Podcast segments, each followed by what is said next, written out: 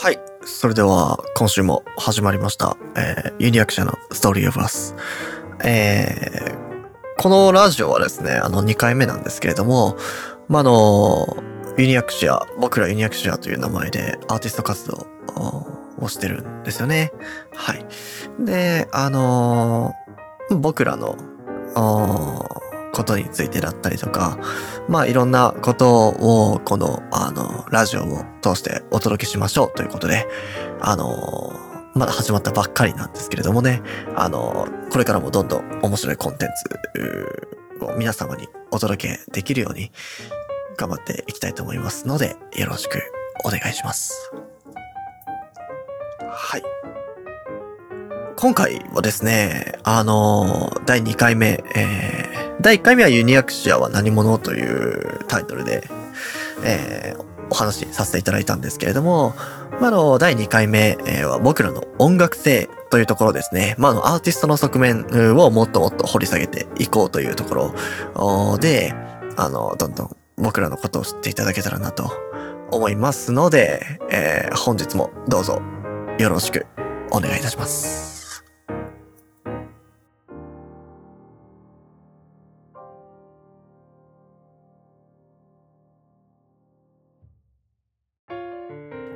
それでは、ユニアクションの音楽性とはというところについてお話をしていこうと思いますので、よろしくお願いします。はい。えっと、ユニアクシアですね。あの、まあ、ジャンルの方から、あの、皆様にお話ししていこうと思います。はい。えっと、まあ、一概にジャンルと言ってもですね、その音楽の、はい。まあ、あの、アーティストが自分で主張する、まあ、俺らはこういうジャンルでやってるんだ、みたいな、あの、ジャンルと、ファンが、あ、こいつらってこういうジャンルの音楽やってるわ、みたいな、あの、ファン目線からのジャンル。あとは、そうですね、あの、まあ、その業界の人、まあ、評論家とか、ですね。まあ、その業界の人たちから、ああいつらはこういう、あの、ジャンルでポジションを築いてるみたいなこと。まあ、他方面からよく、あの、そのアーティストの、あの、ジャンルっていうことについてはいろいろ言われるんですけれども、まあ、あくまでこれは僕らが自分たちで主張している自らの音楽性のジャンルについて、えー、に、えー、なるんですけれども、あの、僕らは、えっと、まあ、大雑把に言うとポップミュージックです。はい。ポップミュージックですね。で、もっと、噛み砕いて言えば、まあ、曲ごとに、あの、やっぱジャンルとかって、まあ、他のアーティストさんとかでもそうなんですけど、まあ、あの、違ったりするんですよね。はい。なので、まあ、一概に言うことっていうのは、あのね、難しかったりする、あの、アーティストも結構いるんですけれども、あの僕らはその中でも、ダンスミュージックより、の楽曲をやっていこうかなと思っております。まあでも、本当に大雑把に言うと、本当にポップなので、あの、全然、いや、お前らダンスミュージックとか言って全然エレキの音入ってんじゃねえかとか あの、ね、言われることもあるかもしれないですけれども、今後。はい。まあ、あのー、なんて言うんですかね。基本的には、あの、まあ、数直線上で言うと、まあ、ダンスミュージックと、ポップミュージックの間を行ったり来たりするんだろうなと、あのー、僕としても、はい、僕プロデューサーなんですけれども、はい、僕、K としても、あのー、考えておりますね。はい。ですね。まあ、あのー、なんでダンスミュージックよりかっていう、あの、僕らがその自分で、自分たちで言ってるかっていうと、まず、まあ、僕らの楽曲の特徴に、あの、パーカッション系、まあ、のロックでいうとこのドラム系ですよね。えー、ですね。の、キック、キックってわかりますか？あの、ドンってあの、響く音ですね。あが、あの、やっぱりドラムのキックじゃなくて、あのクラブミュージックのキックとかを使ってるんですよね。はい。なので、パーカッション系、パーカッション系が結構キック、あの、クラブミュージックよりっていうところがあるのと、あとやっぱ僕ら結構楽器でシンセを中心に使ってるんですよね。はい。僕らの音楽、楽曲を作るときに、あの、DTM って皆さんお分かりですかね？デスクトップミュージックの略なんですけれども、まあ、簡単に言うと、あの、パソコンで楽曲を作ってるわけですよね。はい。なので、まあ、の、うん、バンドがスタジオで撮るっていうシーンとかって、まあ、あの中にはテレビで、あの、ご覧になった方もあるかと思うんですけれども、それとは違って、もう本当に僕が一人で、あの、K の方がですね、あの、一生懸命パソコンでカタカタやってるっていう感じなんですよね。はい。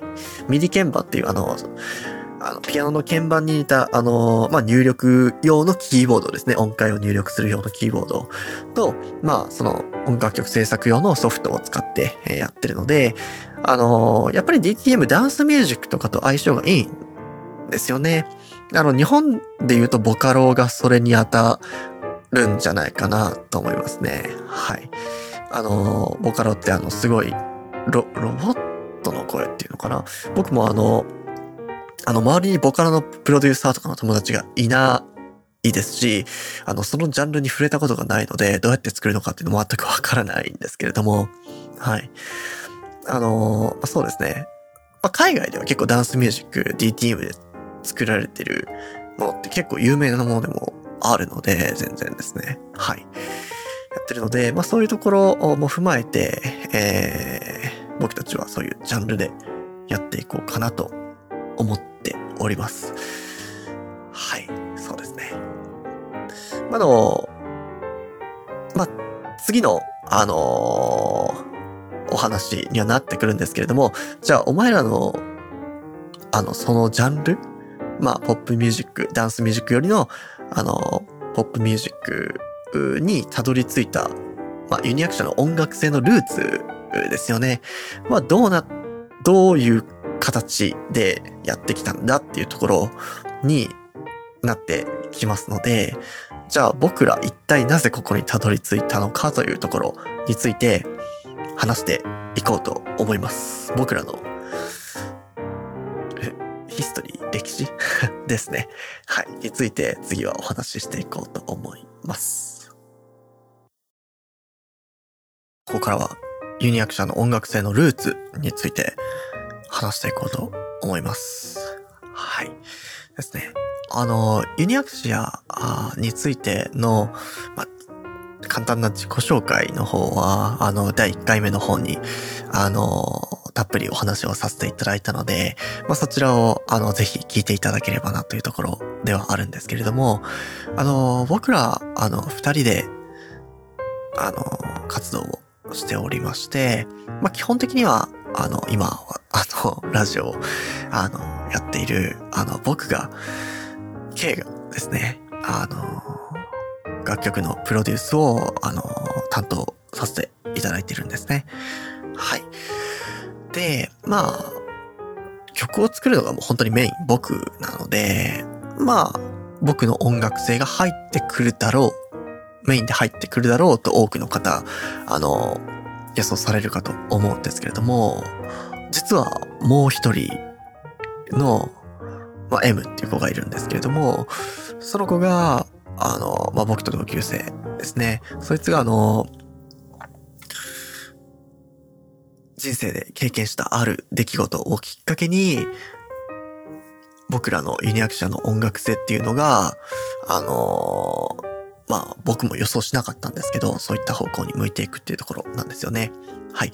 で、まあ楽曲を作ってる僕なんですけれども、あのじゃあ個人的にお前はどういう楽曲が好きなんだっていうところですよね。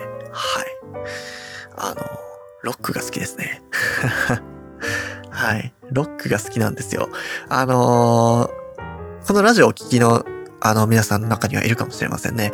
あの、親の影響を受けたっていう音楽で、はい。あの、好きな音楽のジャンルだったりとか、あの、少なくともなんか親とになんか影響されて好きになったとかそういうのってあると思うんですけれども、あの、僕、父親がすごいあの、海外のロックが好きで、あの、ちっちゃい頃からずっとなんか、まあね、歌詞の意味とかわかんなかったんですけど、海外のロックの曲をずっと車の中で聴かされてたんですよ。はい。えっと、代表的なアーティストで言うと、グリーンデーとか、オフスプリングスとかですかね。はい。あの、アメリカンロックの方ですね。あの、イギリスの方じゃなくて。はい。イギリスのロックも全然僕好きなんですけどね。まあでも、あの、1980年代、90年代のロック、えー、を、もう一生聴いてましたね。実際僕もそれ好きになったんですよ。やっぱり影響されて。なので、なんか音楽に対しての憧れを持ってる、持ってたんですけども、それもなんかどちらかというとなんかバンドとかのボーカルに対して当たるスポットライトを見てかっこいいなって思ったりしてたので、なんかまさか、あの、自分が、あの、今ね、あの、ダンスミュージック、系の楽曲をプロデュースしてるとは、あの、全然、その時は予想だにもしなかったですね。はい。ですし、あとは普通に J-POP は普通に聴いてましたね。あの、ちっちゃい頃から、あの、めっちゃめちゃ福山雅治さんの大ファンなんですよ。え、なんだろうな、今でも鮮明に覚えてるんですよね。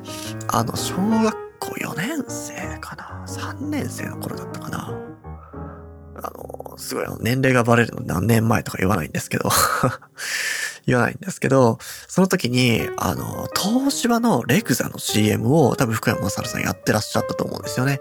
で、それを見て、あの、子供ながらに何なんだこのかっこいい男性は、と思って、あの、必死で、当時、インターネットで調べたのを覚えてますね。はい。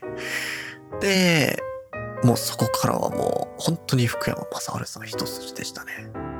あの、福山雅治さんが、あの、長崎県出身だったということもあって、あの、僕高校長崎に行ったんですけどね。はい。それぐらい好きでしたね。はい。なので、本当に僕の、あのまあ、音楽に対する一ファンとしての、その自分のヒストリーの中には、ダンスミュージックって一個も出てこないんですよ。本当に。はい。まあ、田舎だったのでね、なんかそういうクラブ文化みたいなのもなかったので はい。ですね。ヒップホップとかも、ノータッチでしたね。まだその頃は。はい。なのでなんか、AK とか、な、なんだろうな。もうそっちの会話全然わからなかったんですよね。最近になって本当にいろんな楽曲の、ジャンルの楽曲を聴くようになって、あの、そういうジャンルの良さとかにもめちゃめちゃ気づき始めたんですけどね。はい、最近。あの、通勤の時はエミネエミネム聞いてるんですけどね。はい。はい。ということで、あの、本当に僕はロックだったので、あの、ロックの楽曲をやりたかったんですよ。まあでも、あの、声がそんな高くないということもあって、あの、あとは、うん、なんて言うんだろうな。バンドメンバーって集めるの結構むずいんですよ。まあ、その、まあ、どのレベル、温度感でそのバンドをやりたいかっていうところにもよるんですけど、やっぱりね、あの、ありますよね。ギャラ問題とか ね、やっぱりやったりするので、うん。その同じ温度感で10年、20年やっていけるメンバー集めるってやっぱ難しいんですよ。で、そういう時に、あの、相方がね、もう相方って言うんですけど、その M の同級生のね、もう一人のやつが、あの、高校の時にスイスに留学をしてたんですよ、彼は。あの、僕ら中学だけ一緒だったんで、高校は違うんですけれども、まあ、地元は同じですけどね。で、その時が2010年代の、あの、海外の EDM 全盛期、クラブミュージック全盛期だったんですよね。だから、ティエストに始まり、えー、カルバン・クラインじゃないや。カルビン・ハリスね。カルビン・ハリス。で、あの、鈴木の、あの、自動車の鈴木の CM でおなじみの Z。あマーティン・ゲリックス、デビッド・グエッタ、アフロ・ジャック、ハードウェル、もう、もうそこら辺ですよね。もう全盛期。ウルトラ、トモローランド、もうフェス祭りみたいな時に、もうヨーロッパ行ってるんで、まあ最初クラブミュージック聴いた時すごい衝撃だったらしいですよ。はい。まあ、J-POP とか、まあ普通のポップミュージック、まあ、あの、国内外問わずそうなんですけど、まあ基本的に歌詞メインになるじゃないですか。でも、クラブミュージックで違うんですよね。あの、音とグルーブで人の体を、人の体を動かすっていうか、まあ、乗らせる楽曲なので、あの、全然違う角度から楽曲を作っていくんですよね。まあもちろん歌詞が入ってるものも全然あるんですけどね、いい歌詞のものもたくさんありますし、だけどその角度からの楽曲っていうのを、まあ、感受性豊かなその高校生の時期に体験するって僕はできなかったので、実際現地に行って、相当なもんなんだろうな、とは思いましたね。その、あの、彼から直接話を聞いた時にね。はい。で、その、まあ、大学でたまたま京都で、あの、あっちで1年留学してたんで、まあ、1年遅れてきたんですけど、たまたま一緒になったんですよ。で、まあ、あの、第1回目でお話しさせていただいたんですけど、あっちの方から言ってきたんですよね。音楽やらね。僕はそれまで全然音楽をあの職業としてやっていこうとは思ってなくて、まあ一種の憧れに過ぎなかったんですよ。すごいなんか熱い思いはあったんですけどね。はい。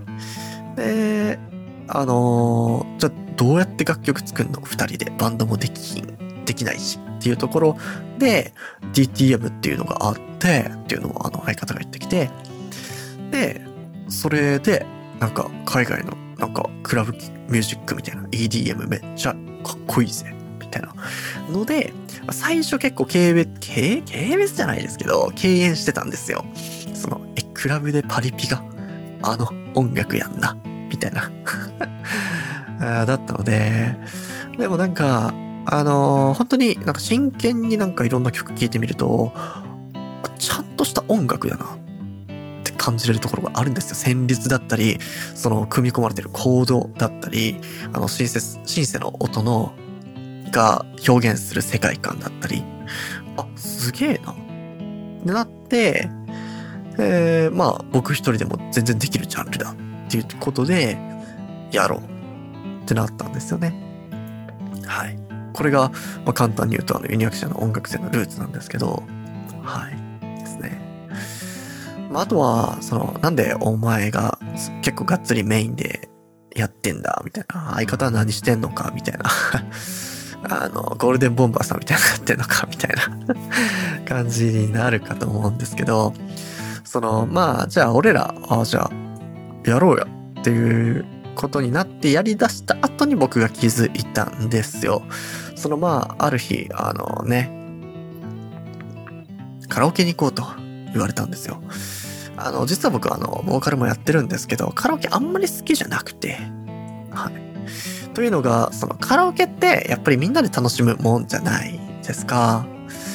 だから、なんか自分だけが、あなんか自分のために歌いたい、なんかあ、あるじゃないですか。そのなんか、あの、みんなが知らないけど、自分は歌ったら満足する曲、みたいな そういうのを歌いたかったから、あの、一人ではたまには行ってたんですよね。一人カラオケいわゆる大学生の時に はい。友達がいなかったんでね。はい。えー、一人で行ってたりもたまにはして、そのぐらいだったんですよ。で、まあ、まあみんなと行こうやって言われたら行くんですけど、別になんか自分の歌いたい曲じゃなくてみんなで楽しめる曲を、あの、歌おうと思って歌ったんですよね。まあそれはそれで全然楽しかったしよかったんですけど、はい。で、あの、二人で差しで、あの、行った時に、さ、差しでって言うんかな、こんな。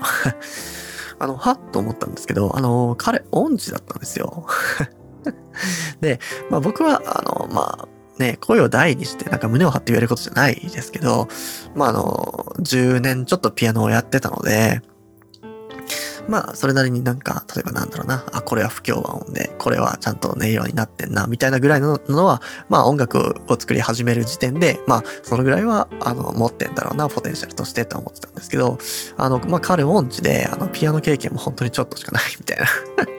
実家にピアノあるけど、みたいなぐらいだったんで、あ、これは俺がやっていくんだろうなって まあその時は思ったんですけどね。はい。まあまあまあ、それはそれで全然いいんでね。あの、いろんな面から、あの、相方にはサポートしてもらってるので、はい。っていう形ですね。まあ、あとは、うん、まあ、DTM って、あの、パソコンに向かって曲を作るのになんか、二人でパソコンに、一つのパソコンに向かってアドコードするのもね、あれなんでね。もう本当に僕がもうフルコミットでやって、えー、いろいろ意見をもらって、みたいなところでやってますね、僕の。はいジャケットとかだから作ってもらってますね、相方に。結構相方多彩なんですよ。多彩、多彩、うん、多彩。まあ、多彩。うん、と言うとってやる。うん、はい。散々、散々ディスったからね。ディスってはないか。まあ、音痴は、まあまあ、仕方ないですからね。はい。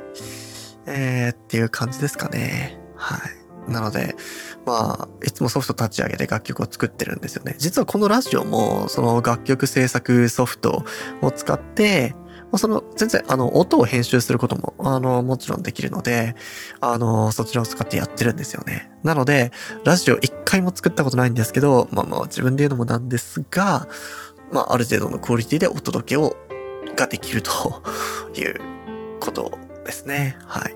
遠くの方はまだまだ素人なんですけどね、芸人さんとかには程遠いですが。はい。ということですね。まあ、はい。このぐらいです。かね。はい。もう本当に話せば長くなるのでね。はい。まあ、なんか、テーマは決めつつ、うーまあでも、脱線してもいいかな、ぐらいな感じでやっていこうかなとは思ってってはいるので、で、だいたいまあ1回20分ぐらい。ね。そうなんか めちゃめちゃ有名人でもないのに1時間喋って誰が聞くんだっていうところもあるのではい。まあ20分ぐらいで毎週なんか、あのー、皆さんにお届けできてれば、できればなと思いますので、はい。今日はこのぐらいにしておこうと思います。今後もね、あのー、毎週、あのー、ラジオの方は配信していこうと思いますし、実は僕らユニアクシアという名前で、あの、ノートわかりますか？ブログのアメブロとかあるんですけど、そちらノートも、あの、私、K が中心に ノートもうまいかよっていうところですよね。はい。執筆はさせて、えー、いただいておりますので、はい。ぜひ、えー、そちらの方も、あの、一読、ご一読、えー、していてしていただければなと、カミカミですね、今日は。はい。思いますので、えー、よろしくお願いします。はい。それでは、また来週、ラジオでお会いしましょう。